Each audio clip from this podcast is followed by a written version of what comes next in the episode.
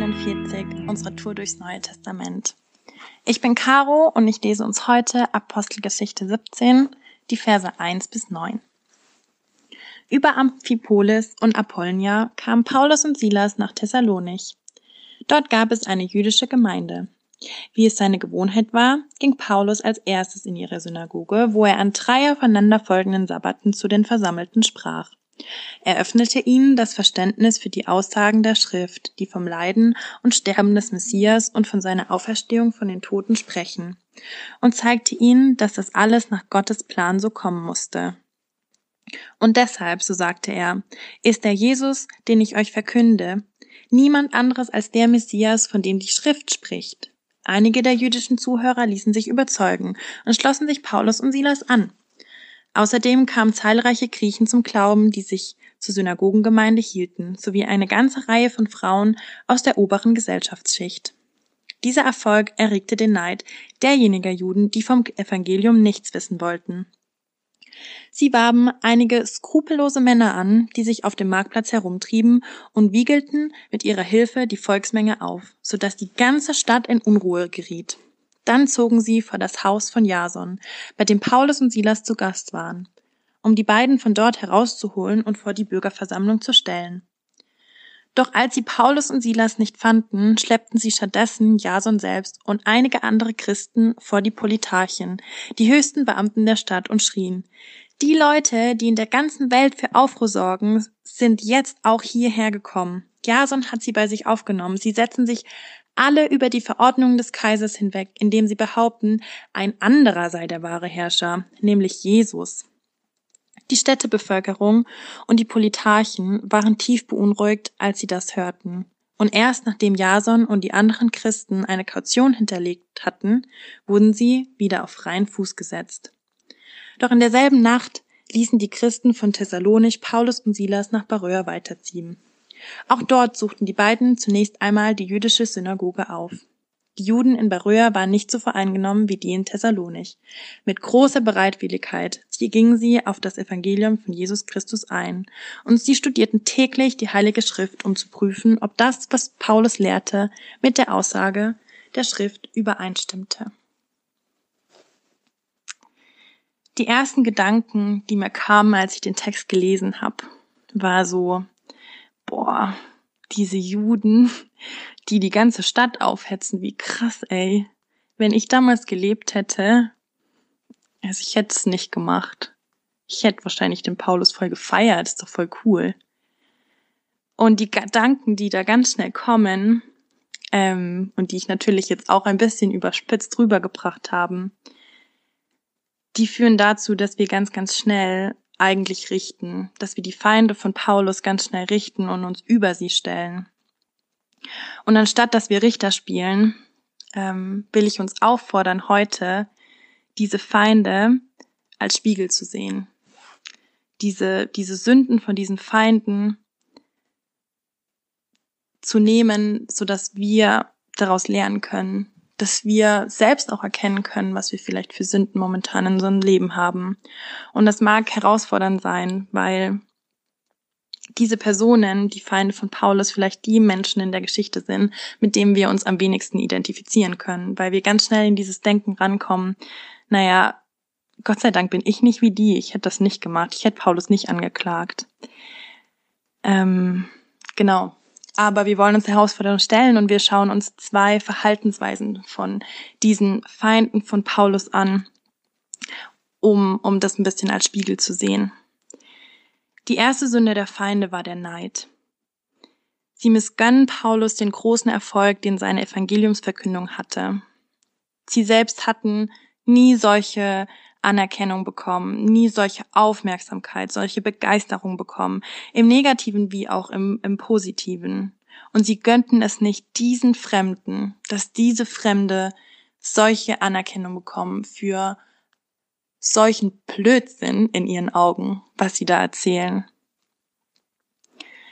Und Neid frisst sich richtig tief ins Fleisch rein und es wird richtig eitrig, bis es in unser Herz eindringt und so richtig auch schön unser Herz, Herz vollsaugt. Und das fängt schon im ganz Kleinen an. Das muss nicht so eine große Sache sein, dass jemand in unsere Stadt kommt und die ganze Stadt in Aufruhr bringt und auf den Kopf stellt. Das fängt schon an, wenn wir unserem Nächsten den Segen, den er hat im geschäftlichen Leben, in seiner einflussreichen Stellung, in den Beziehungen, die er hat, in den Talenten und Geschenken, die er hat, wenn wir das ihnen nicht vielleicht gönnen, wenn wir uns fragen, warum haben wir das nicht? Warum kann diese Person so gut singen und ich kann so gut nicht singen? Warum hören dieser Person so viele Menschen zu? Warum hört mir niemand zu? Meine Meinungen sind voll toll. Ich habe voll gute Werte. Ich habe voll viel zu sagen. Warum hört ihr mir nicht zu? Warum, warum ruft mich niemand an? Warum warum kriegt diese Person so viel Likes auf Instagram und ich nicht? Ich habe auch voll die coolen Fotos. Und das sind nur Kleinigkeiten vielleicht. Warum kann die Person so gut kochen und ich nicht? Aber das, das fängt langsam an und das verbreitet sich. Das geht immer tiefer und ist wie so ein, wie so ein Gift.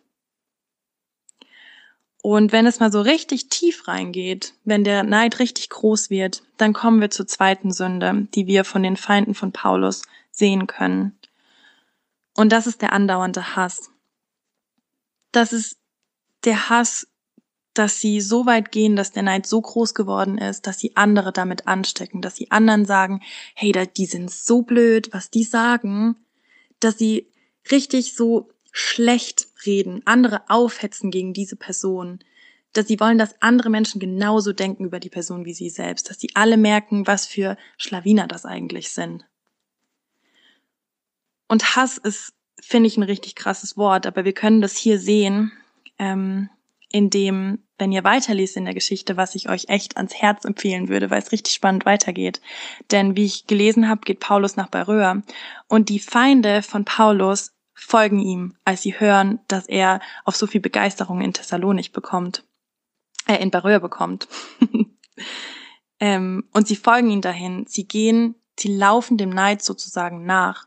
Sie gehen ihm nach und sie gehen dorthin und sie lassen es zu und dort stiften sie wieder Hass und dort, ja, vermehrt sich dieser Hass weiter und der Neid. Und das ist eine richtige Nachhaltigkeit ihres Hasses.